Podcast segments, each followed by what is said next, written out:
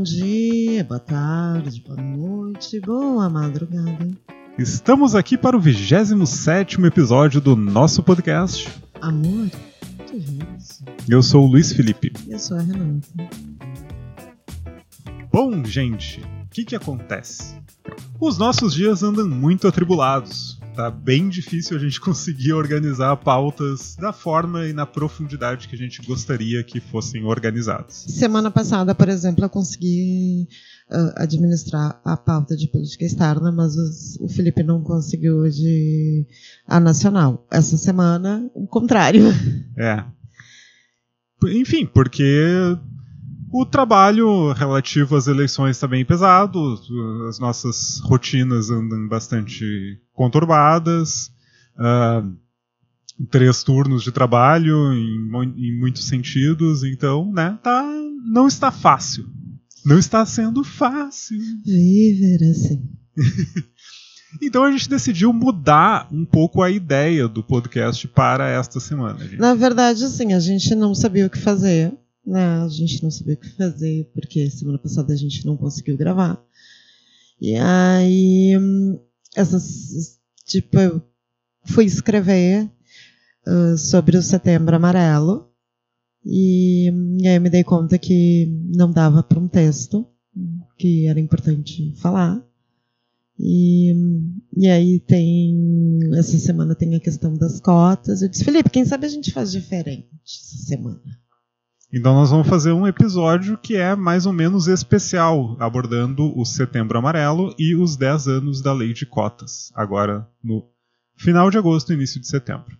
São dois temas que para nós são bem importantes e que, enfim, fazem parte da nossa vida, né?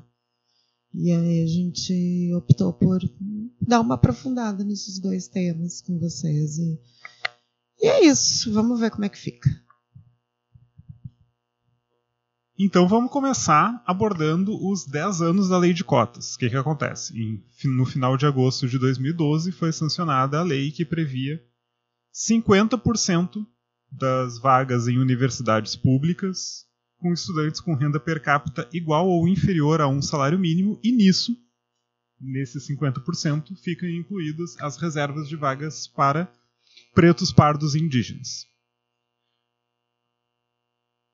A lei de cotas, ela foi estabelecida em 2012, mas a gente sabe que ela, o impacto dela não é apenas não é apenas de 2012 para cá. O impacto é anterior e também posterior.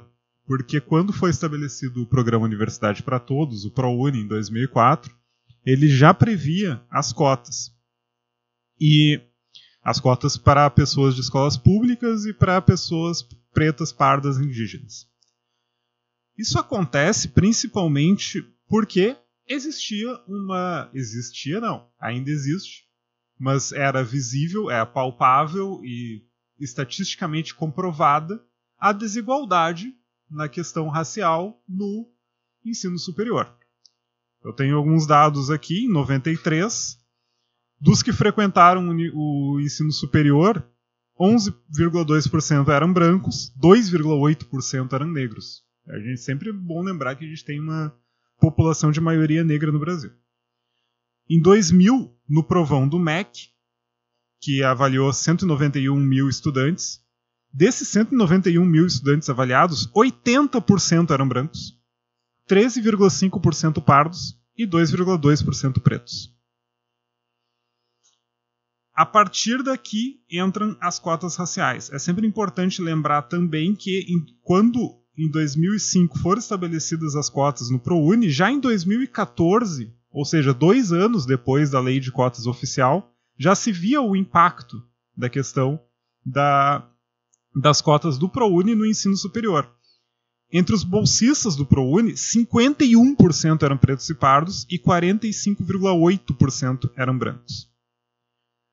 Então a gente não está falando assim de uma coisa que ah, foi estabelecida do nada. Tipo, existiu muita discussão. Foi feito um trabalho amplo para conseguir compreender a, a demanda, compreender de qual forma ela poderia ser mitigada, essa desigualdade racial, étnica, no ensino superior. E ainda assim é importante lembrar que a lei de cotas ela é, digamos assim, suave do ponto de vista da desigualdade racial, justamente porque ela prevê inicialmente uma cota social. Exato. Que ela coloca essa questão da dos estudantes com renda per capita igual ou inferior a um salário mínimo em 50%, e os outros demais 50% são de ampla concorrência. Ou seja, qualquer pessoa que fica superior a esse limite de renda per capita de um salário mínimo ou um e meio salário mínimo. Aí, claro, as universidades passaram a colocar seus próprios, seus próprios regramentos relacionados a isso, como, por exemplo, escola pública, como, por exemplo, uh, fazendo uma divisão diferente. A URGS, durante um tempo, ela fez 50% escola pública e 25%, 25%. Não sei como é que está agora.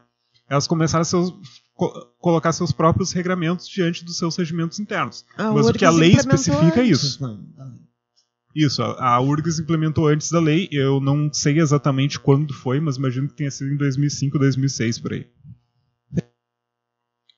Então, eu tô, esses dados que eu estou trazendo aqui são de um artigo do Marciano Godoy e da Maria Angélica dos Santos, que está no site do Senado. Ele foi publicado em 2020 no site do Senado, que diz 10 anos da Lei Federal das Cotas Universitárias, tipo, o que fazer a partir de agora. É importante colocar isso, que ele foi colocado em 2020, porque a ação afirmativa previa uma revisão 10 anos depois.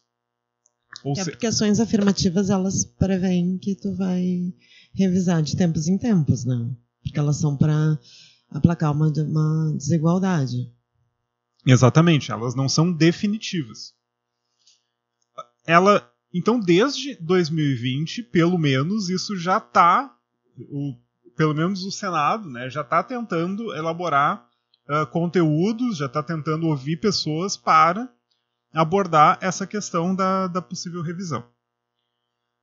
Vamos lá, começa a lei de cotas, tá? Os estudantes de escolas públicas no ensino superior passam de 55,4% em 2012 para 63,6% em 2016. Os pretos, pardos e indígenas egressos de escolas públicas passam de 27,7% em 2012 para 38,4% em 2016. Um estudo da Andifes, de 2018, colocou uma prevalência de pretos e pardos em escola de nas universidades federais em prevalência aos brancos, 51,2% de pretos e pardos ante 43,3% de brancos, isso no país inteiro, obviamente.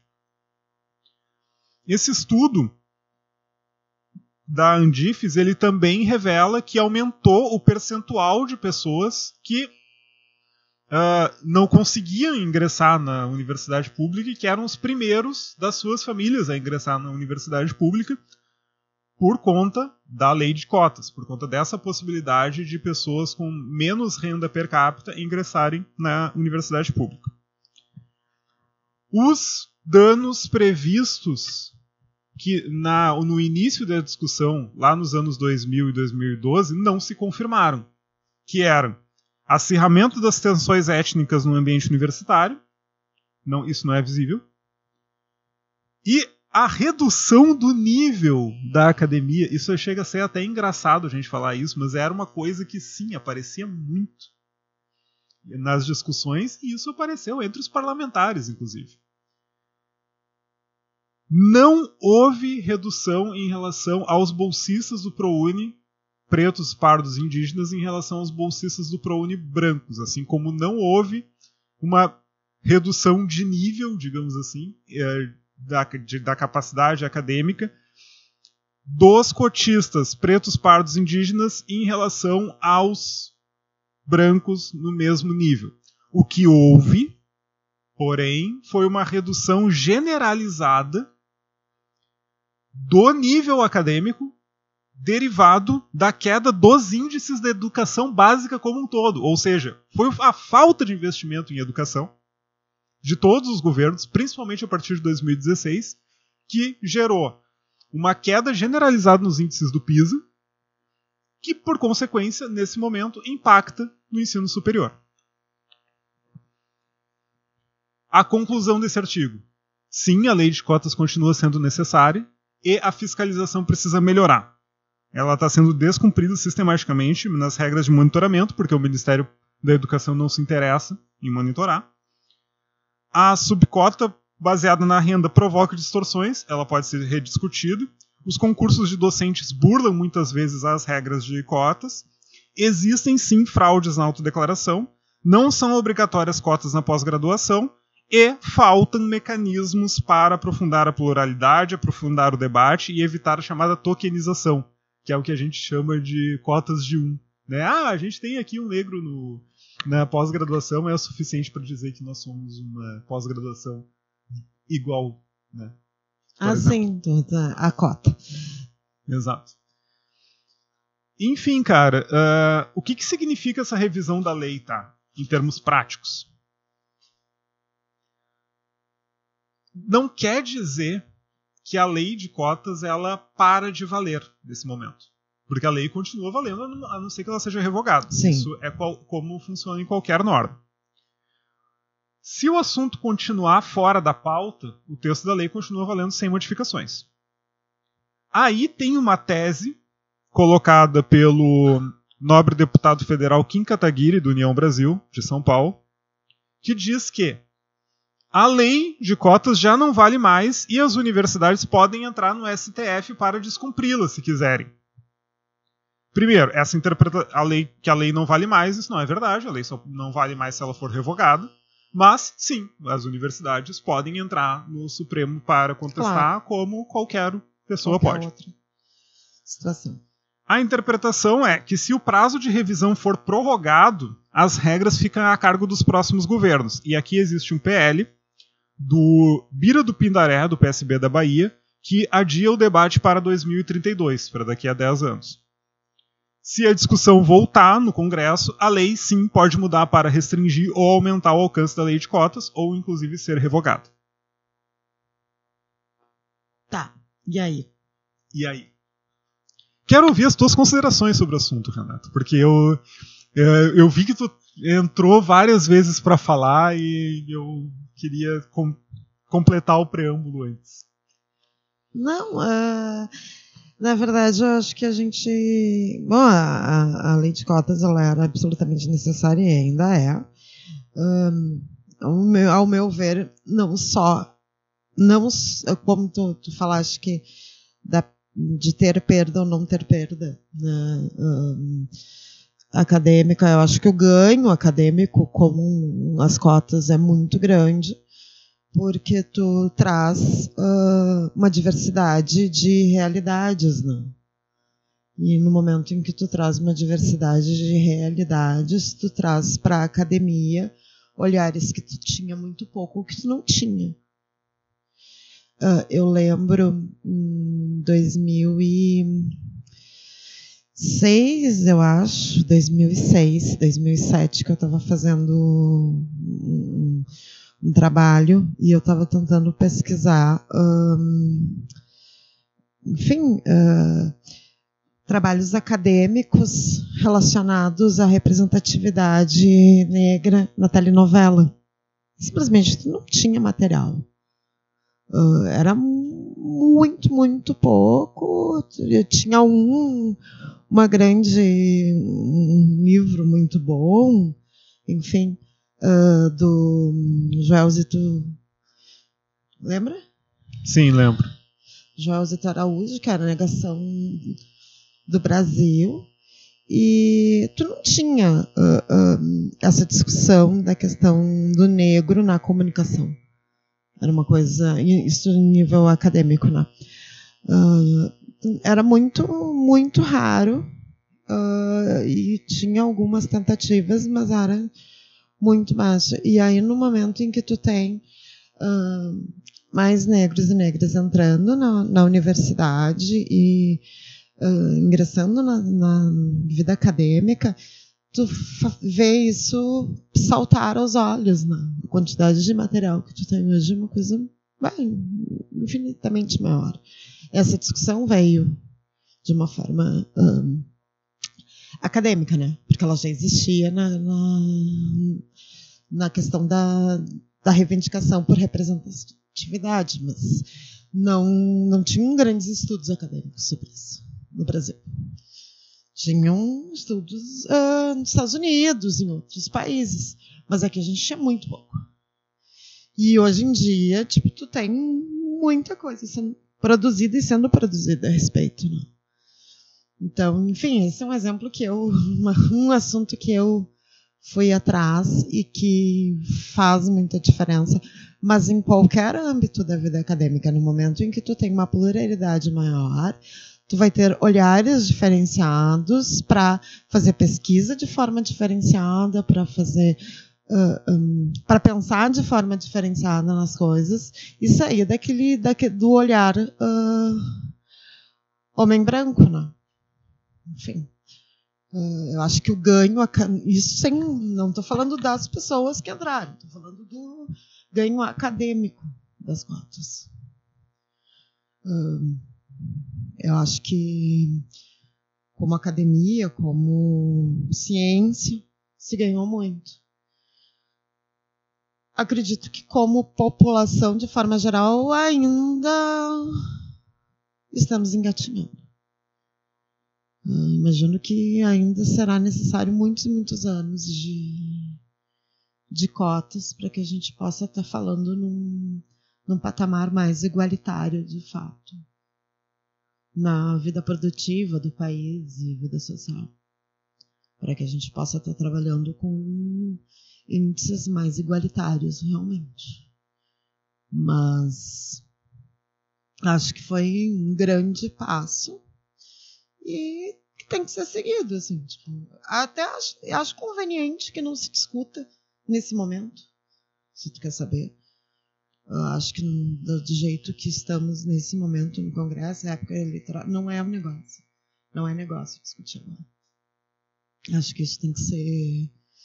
A lei tem que ser uh, revista para ser melhorada, mas não acho que esse momento seja o mais adequado para isso. Sabe? Minha opinião, né? Olhando do ponto de vista da legislatura, nós temos dois problemas. O primeiro é que nesse momento não tem quórum para nada, né, porque está todo mundo em campanha.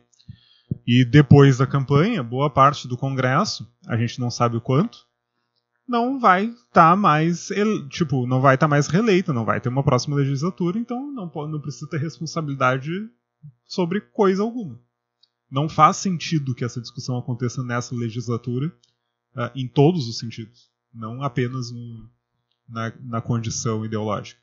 Agora, em relação à lei de cotas em si, caso alguém tenha ainda alguma dúvida sobre a necessidade, eu recomendo amplamente o quarto episódio do Projeto Querino, que é um podcast que está fazendo muito sucesso né, em todas as plataformas, tá, no Spotify, Deezer, etc.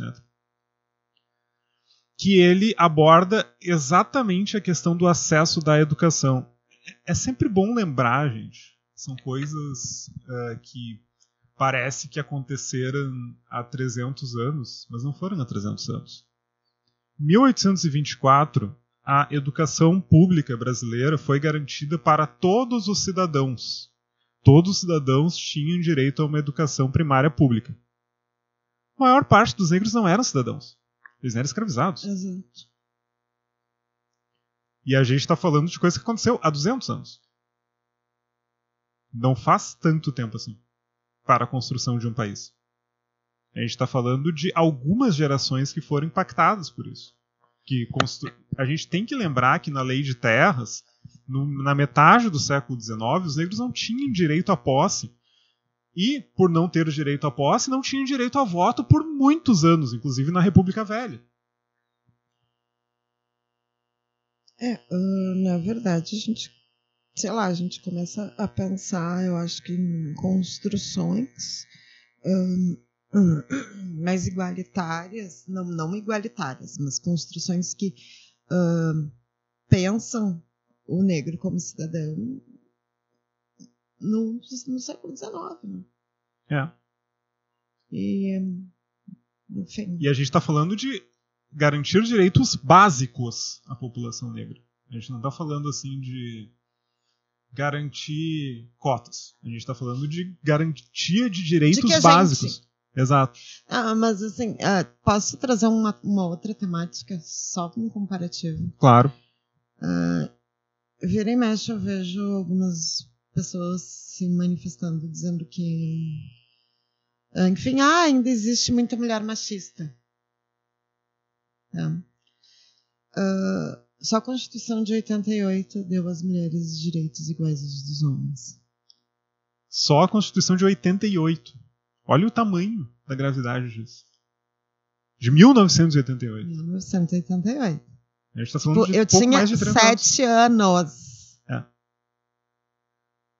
Ahn, a- a- a- tem leis anteriores, enfim, mas que ainda traziam ahn, questões tipo tem, teve aquele teve aquela legislação da mulher casada, enfim, né, que traz algumas coisas, mas tipo se eu fosse da geração da minha avó, eu não poderia ter os meus bens e vendê-los e comprá-los sem a tu, eu não poderia ganhar.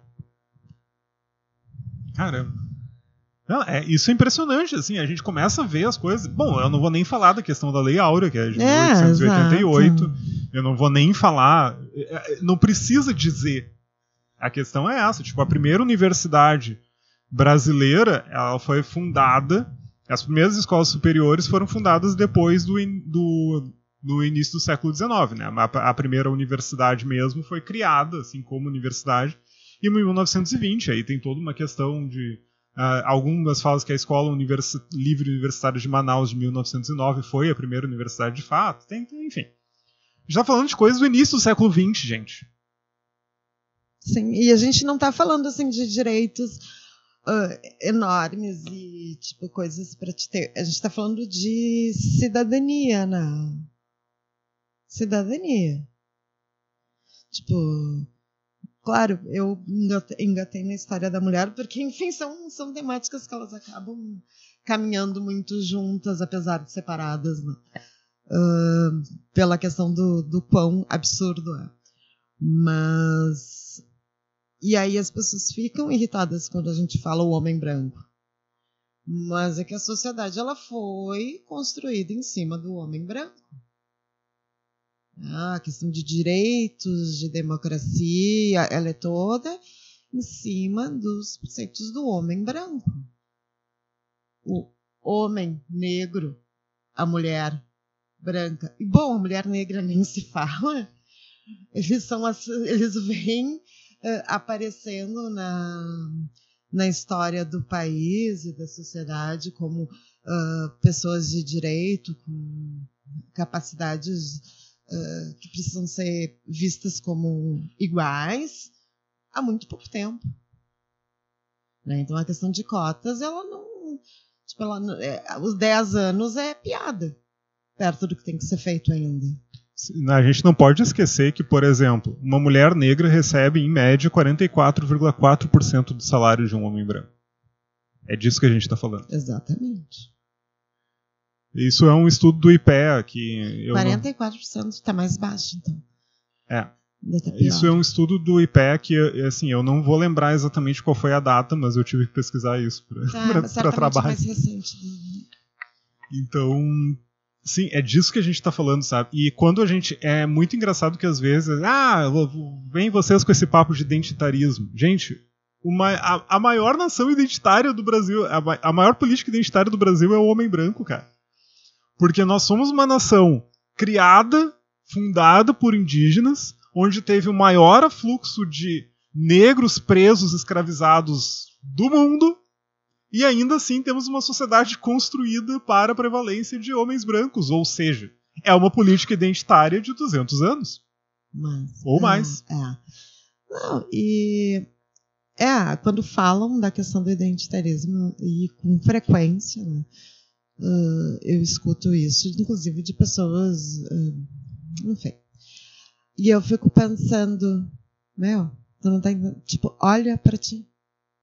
Porque geralmente isso, tipo, in- in- indiferente da, da ideologia, ãh, porque isso aparece muito na direita, mas aparece na esquerda também. né? E frequentemente na esquerda são homens brancos que estão falando isso.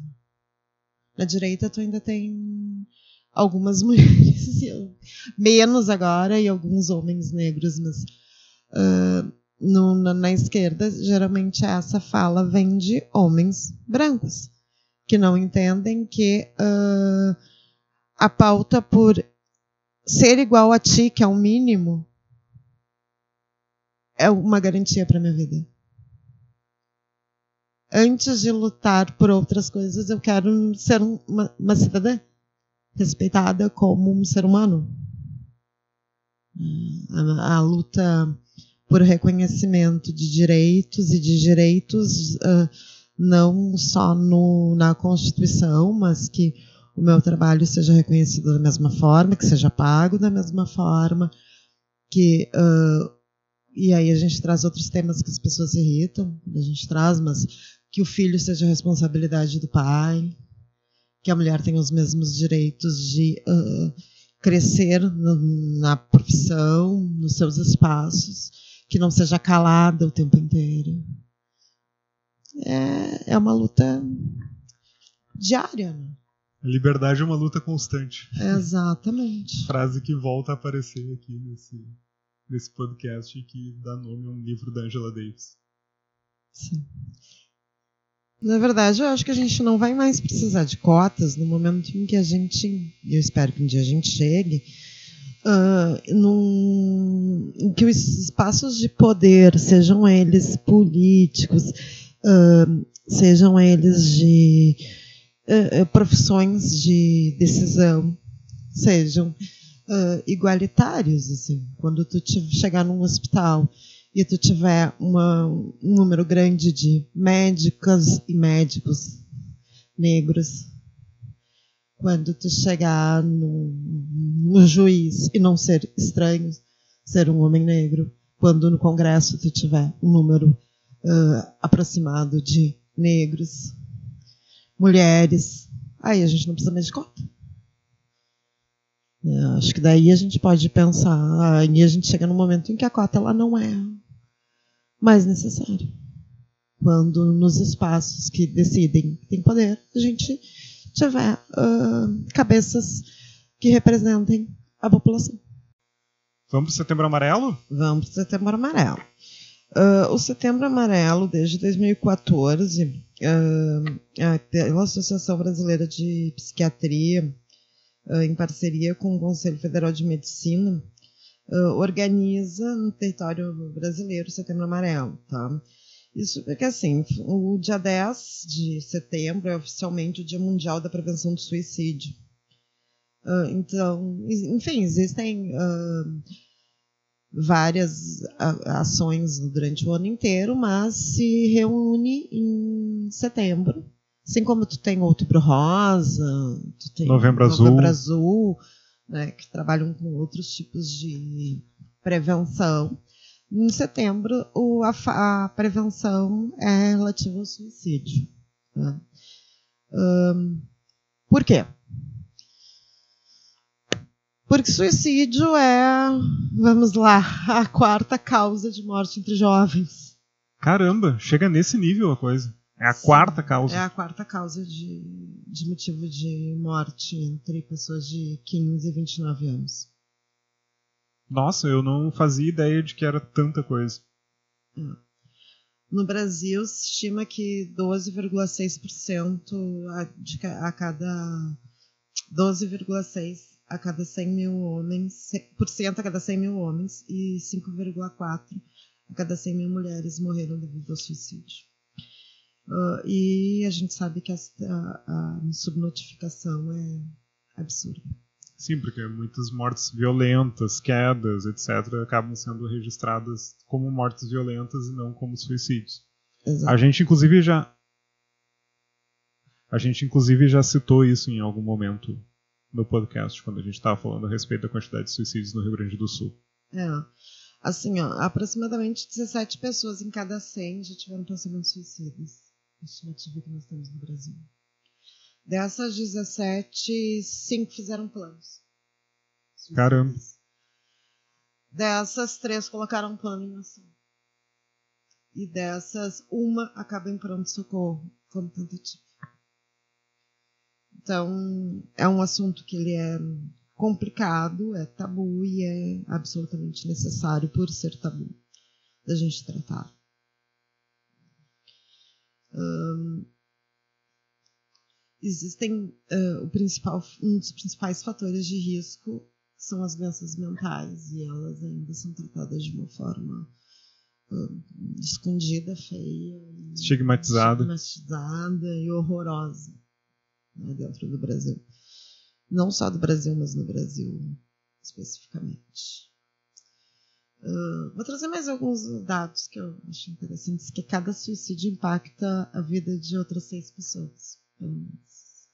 Ou seja, se a gente está colocando de 12 a cada 100 mil pessoas, a gente está falando de pelo menos uma maioria de pessoas impactadas aí a, a respeito do, dessas questões.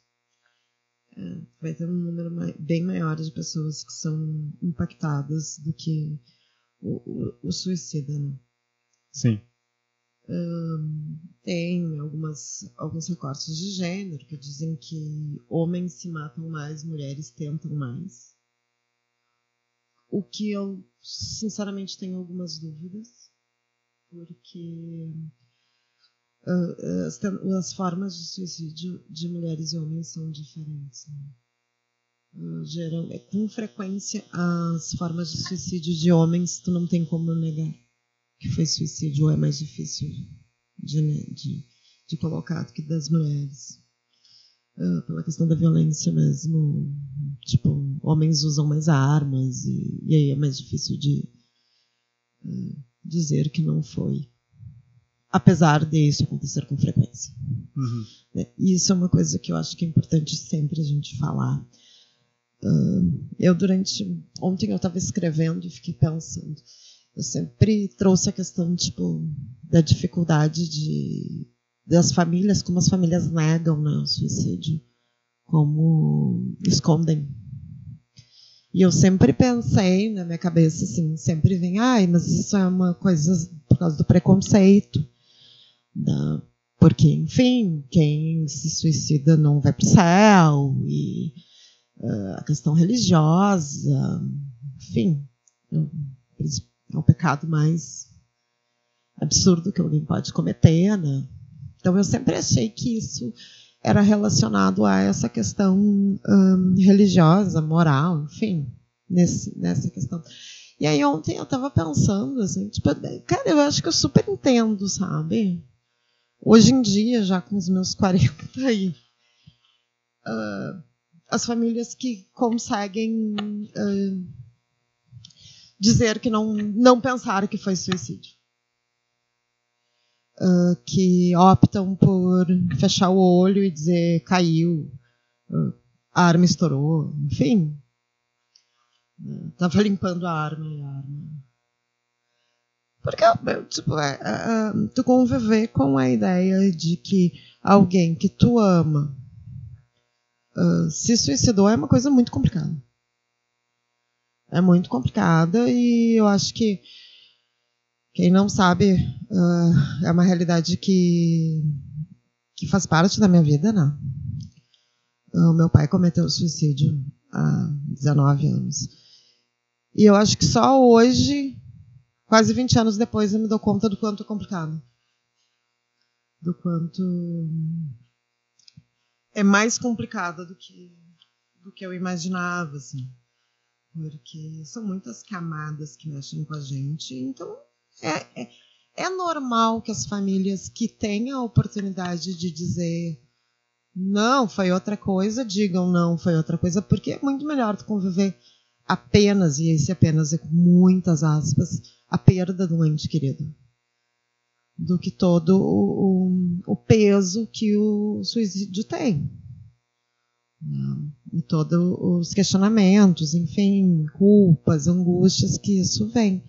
Só que a questão é que, assim, se a gente não falar sobre uh, suicídio, não falar o que, que leva ao suicídio, não falar em prevenção do suicídio, em doenças mentais, como é que a gente pode pensar em melhorar um, o atendimento de doenças mentais, como é que a gente pode pensar em ajudar as pessoas em sofrimento, não tem como diminuir. Né? Ah, tu tem trazido com frequência dados em relação às, às, às doenças mentais, né? os sofrimentos mentais, que vem aumentando nos últimos tempos. Sim, derivado de uma crise econômica, de uma crise social generalizada que tem principalmente aqui no Brasil. Sim, a pandemia trouxe algumas coisas.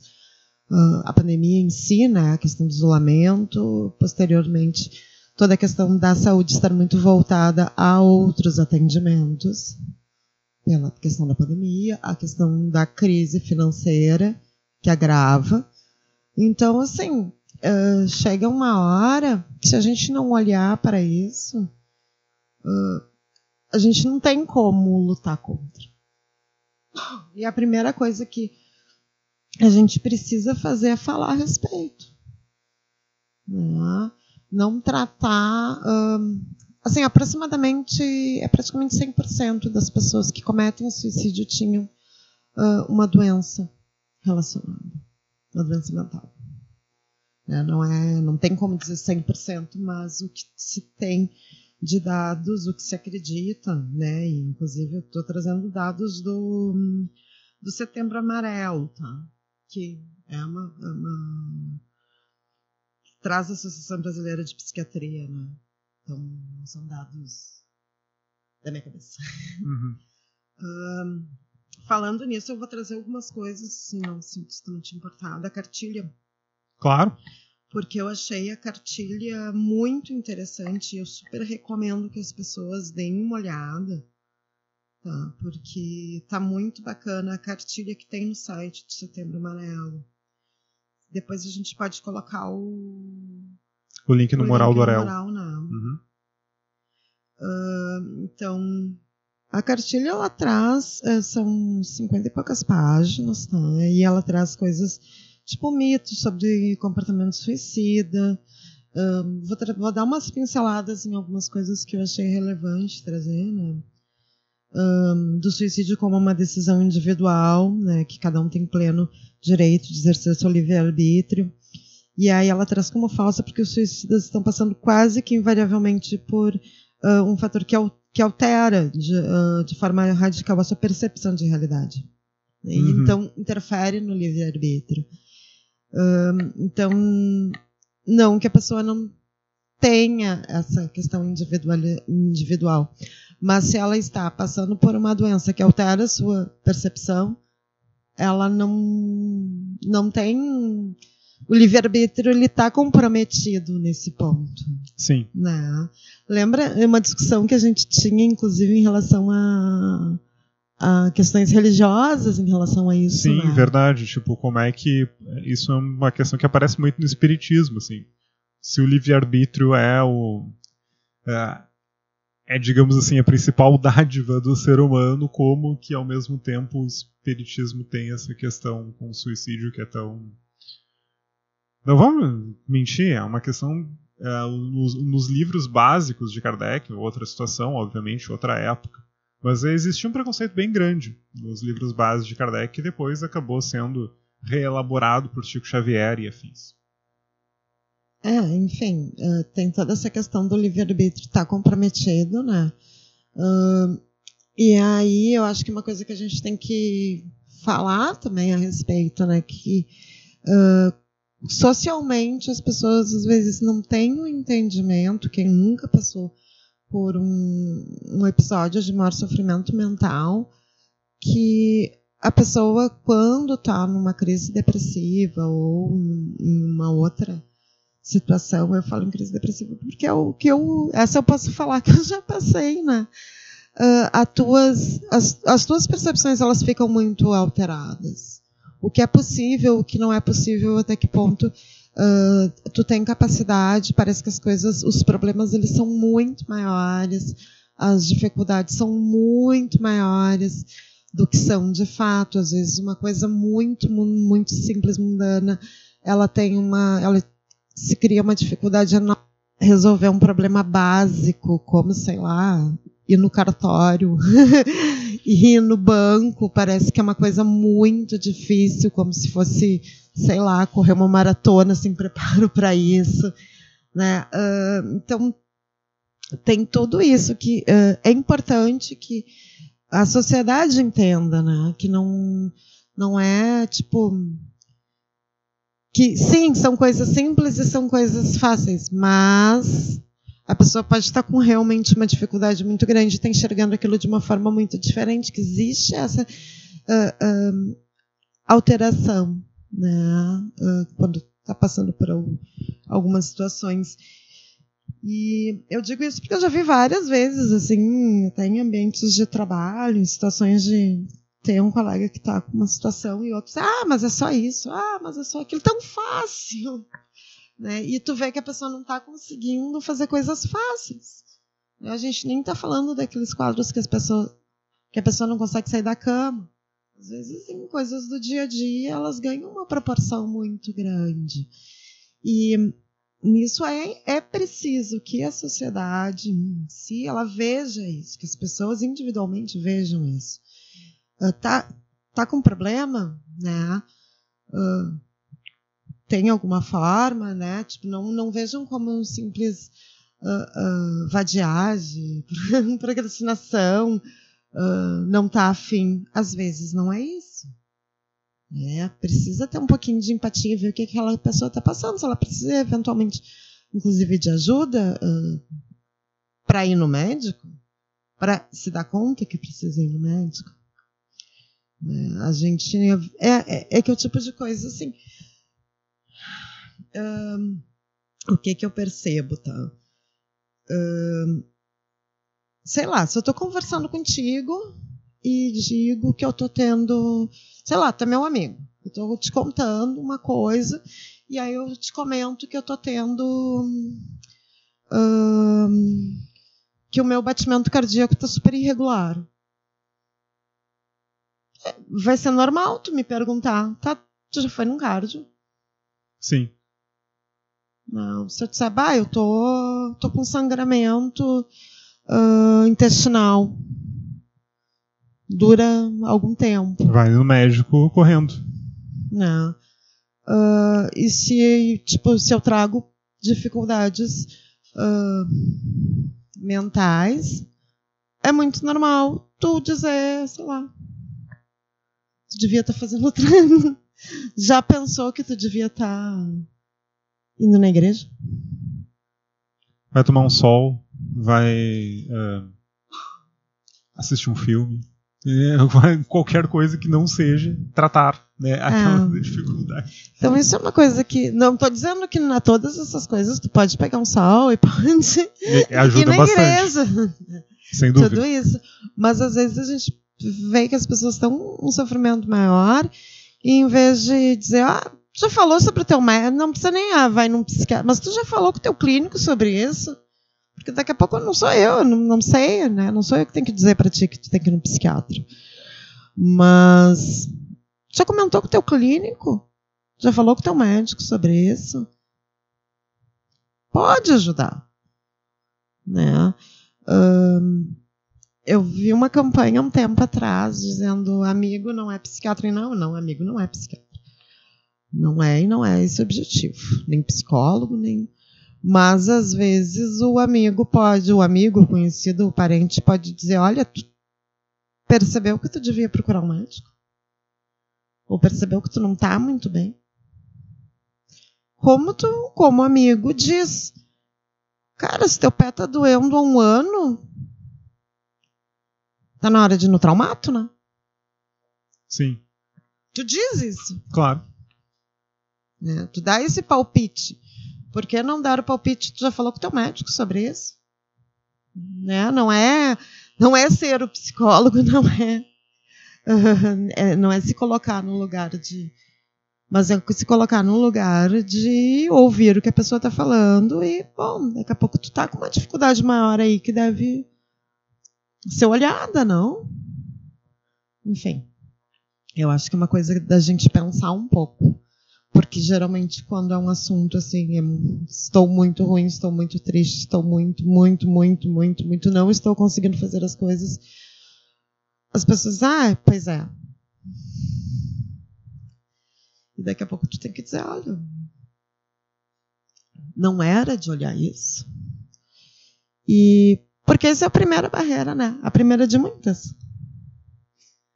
E a gente sabe que isso é uma, não é uma coisa de 100 metros rasos, né? É uma maratona, dura anos. Exatamente. E aí, assim, tu tem uma sociedade de forma geral que é preconceituosa, tu tem um, o acesso muito complicado. Mesmo quem tem plano de saúde, às vezes o acesso a psiquiatra é mais complicado, porque boa parte dos psiquiatras não não estão, né, não participam dos planos. Tu tem um número muito pequeno de acesso a, a psicólogo, consulta. Uh, no SUS é muito difícil também o acesso, são locais bem específicos que fazem o atendimento. Então, assim, primeiro a pessoa tem que já perceber né, da necessidade e depois tem toda uma batalha para conseguir uh, um tratamento, se é, o, se é o caso, se é necessário. E então, assim, a primeira coisa que a gente tem que fazer é acabar com a primeira barreira. Sim. E aí eu quero trazer outra coisa para a reflexão que eu acho uh, importante, assim, que eu estava lendo muito e é uma coisa que me incomoda um tanto, que eu vejo muita gente que diz não, eu estou precisando, eu não estou bem, mas eu não quero ir no psiquiatra porque vai me dar remédio. E aí eu acho que a gente tem que parar e pensar um pouquinho assim, vou voltar. Se o cardio te dá remédio, tu toma. E talvez não fosse a melhor forma. Né? Talvez a melhor forma fosse te mudar para o interior, ter uma vida mais tranquila, largar o teu trabalho e viver plantando. Mas, enfim, dentro da tua realidade, a medicação do cardio é mais adaptável do que mudar toda a tua vida as medicações psiquiátricas às vezes também tem isso, assim. Tem muitas situações que tinha outras formas de resolver, mas talvez para te sair do lugar onde tu tá e resolver as coisas né? uh, e ser viável e possível dentro da tua vida, a medicação é necessária. Uh, isso o médico tem que, e, e por que, que eu estou falando isso? Porque eu vejo muita gente assim, ó, discurso muito de pessoas com acesso. Uh, e aí eu vou fazer uma comparação esdrúxula, mas eu acho que daí vocês vão entender bem o que, que eu quero dizer. Uh, estava, estávamos, estava toda a discussão de doação de doação não, de fornecimento de absorventes para mulheres de baixa renda. Sim. Aí vem lá nos grupos de, de Facebook, de redes sociais, ah, porque tinha que distribuir uh, coletor menstrual. Aí tu pensa, sim, sim, eu adoro coletor menstrual, sou fã. Mas tu está falando de pessoas que, boa parte das vezes, não têm acesso à água tratada. É. Você vai lavar o coletor menstrual com água de poço? É. Todo dia? Como? Então, assim, uh, isso não é um discurso favorável a. Eu, eu entendo toda a lógica da supermedicação e acho que é um problema que a gente enfrenta socialmente, mas uh, quais são os recursos que se tem? Um, né? Tipo, o que, que dá para fazer? Então, eu acho que muito complicado os discursos, principalmente em redes sociais, de pessoas ah, super bem, com, com muitas possibilidades, que podem dar um tempo no trabalho, que podem uh, botar mais, ó, podem entrar numa meditação, fazer isso, fazer aquilo, mudar toda a alimentação, toda a rotina, para, enfim, fa fazer uh, tratamento uh, terapêutico semanal, duas vezes por semana na terapia, Uh, e aí optam por não entrar com, né, discutem com, que é, com psiquiatra, é melhor não entrar com medicação, porque consegue dar conta de uma outra forma. Talvez consiga. Beleza, ótimo. Mas dá para botar isso como regra? Quantas Quando? pessoas têm esse tempo? Esse tempo, esse acesso, essa possibilidade. Então, isso é uma coisa. E a gente fala aqui de, de acesso, inclusive, de, em relação a transporte público em relação ao tempo que a pessoa precisa ficar num ônibus para ir para uma clínica. A gente tem aqui em Porto Alegre dois CAPs, na verdade, um no IAPI e outro, no, e outro na Cruzeiro. Eles não são lugares tão acessíveis assim. Não é CAP, ali é, é pronto-socorro. Ah, não, verdade. CAPS é, é, é, CAPS é do, do GHC, tem. Ah, tá. Mas, mas enfim, não são fáceis e não são não tem vaga para todo mundo. Não tem vaga, não tem, e, daqui a pouco não tem médico. E não tem disponibilidade de horário e Demora e não seis meses fazer uma consulta. E se tem assim disponibilidade de horário, tem toda a questão da pessoa trabalha, dela não pode largar o trabalho e uh, se ela é afastada pro, pro, pro, pro vai para o INSS, boa parte das vezes as questões mentais não são aceitas, voltam, se o laudo não é muito detalhado, enfim, tem tudo isso, né? E nem todo mundo tem o recurso de sair. A maior parte das pessoas não tem durante o trabalho ir lá fazer uma consulta e volta e enfim. Então são várias coisas que têm que ser levadas em conta que saem do ponto do sou classe média alta, tenho acesso e bom, faço opções muito mais legais, muito mais positivas para minha vida. Não uso anticoncepcional, porque eu uso outras formas de controle. Isso não quer dizer que o anticoncepcional não seja ainda a forma de controle mais efetiva, mais eficaz da maior parte das mulheres. Eu fazer opções mais legais, que eu considero mais legais, mais saudáveis, uh, tem que ter um certo cuidado no discurso. Uma coisa é eu fazer, que bom que eu consigo fazer, né? que ótimo. Mas o, o demonizar uh, comportamentos e formas de sair, às vezes, do fundo do poço e, e inclusive ter uh, condições de buscar outras coisas, às vezes, né? Tem isso também. A medicação, às vezes, é a, a forma de tipo, dar o, o up para pensar posteriormente em outras formas de, de tratar a saúde mental. Mas precisa sair do lugar onde está. Assim. E a maior parte das pessoas não tem esse recurso todo, esse tempo todo. Né? Tem, tem a realidade batendo a porta que é muito mais complexa. E mesmo quem tem todas as facilidades, a medicação, para muitos casos, ela é absolutamente necessária e não cabe a nós, em rede social ou em podcast, julgarmos isso. Tem profissionais que, enfim, estudaram para isso bastante, assim, né?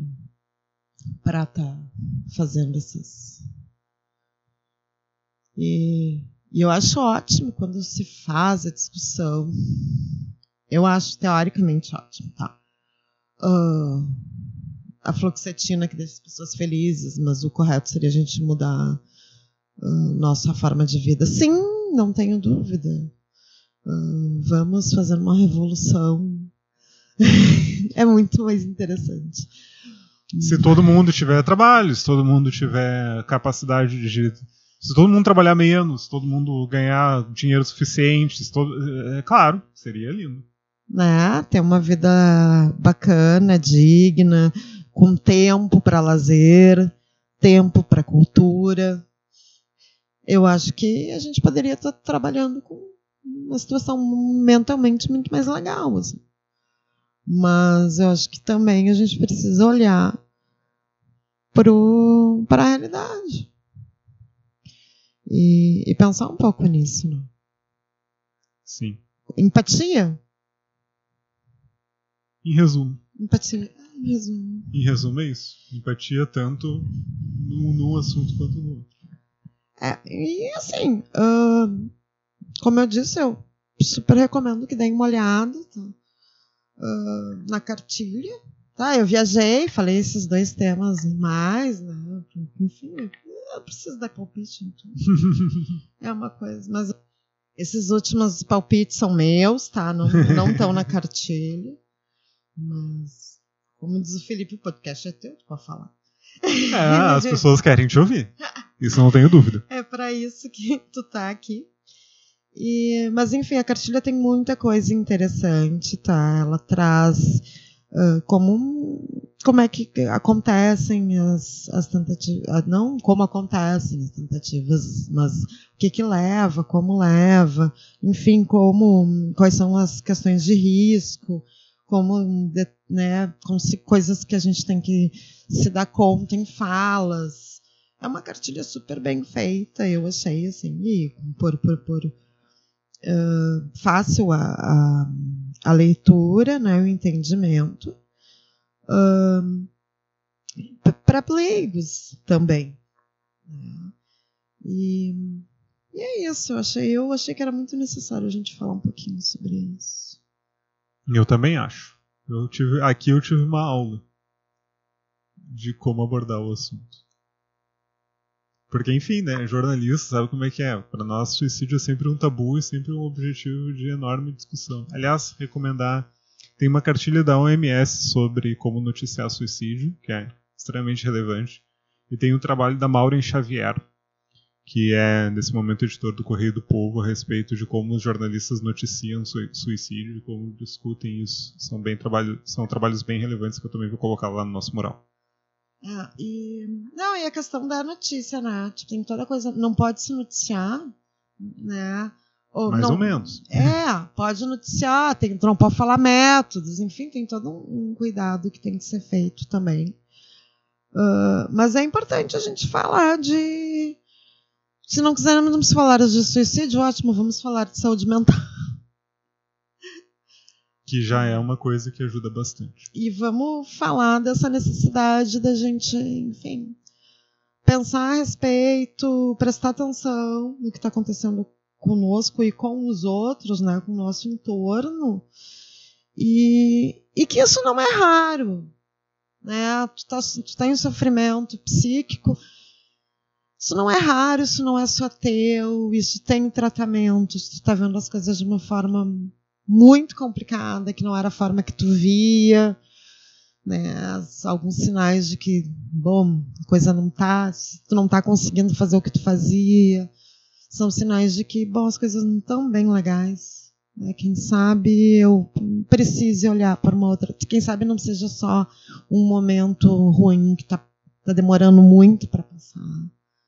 Né? Quem sabe eu preciso de ajuda, como eu preciso de ajuda quando eu vou no cardio, quando eu vou no gineco, quando, né? Faz parte. Uh, a gente está falando do nosso corpo e o nosso corpo, mente, ele sofre. Né? E existem formas de tentar que ele sofra menos. Verdade. É isso? Eu acho que é. Gente, uh, episódio especial, né? A gente comentou esses dois temas, a gente não vai, não está fazendo aqui uma revista de assuntos da semana. Muito obrigado por nos ouvirem, obrigado por essa aula. Aprendi quero... muito. Uh, eu queria opiniões das pessoas assim sobre sobre formato, sobre, enfim, a gente está a gente está sempre reconstruindo e pensando... pensando como é que a gente vai trabalhar nos próximos meses. A partir de final de outubro, eu acho. A gente vai tentar estar tá definido, né? Exato. Até pelo menos metade do, de outubro vai ser tiro, porrada e bomba, como diria Valesca Popozuto. Ah, eu tô terminando o episódio rindo, gente. Eu tava numa tensão de falar nesse tema absurdo. Que bom. Que bom que tu tá rindo. Uma boa semana para todo mundo. Espero que a gente consiga semana que vem estar com vocês. Beijo. Beijo, beijo.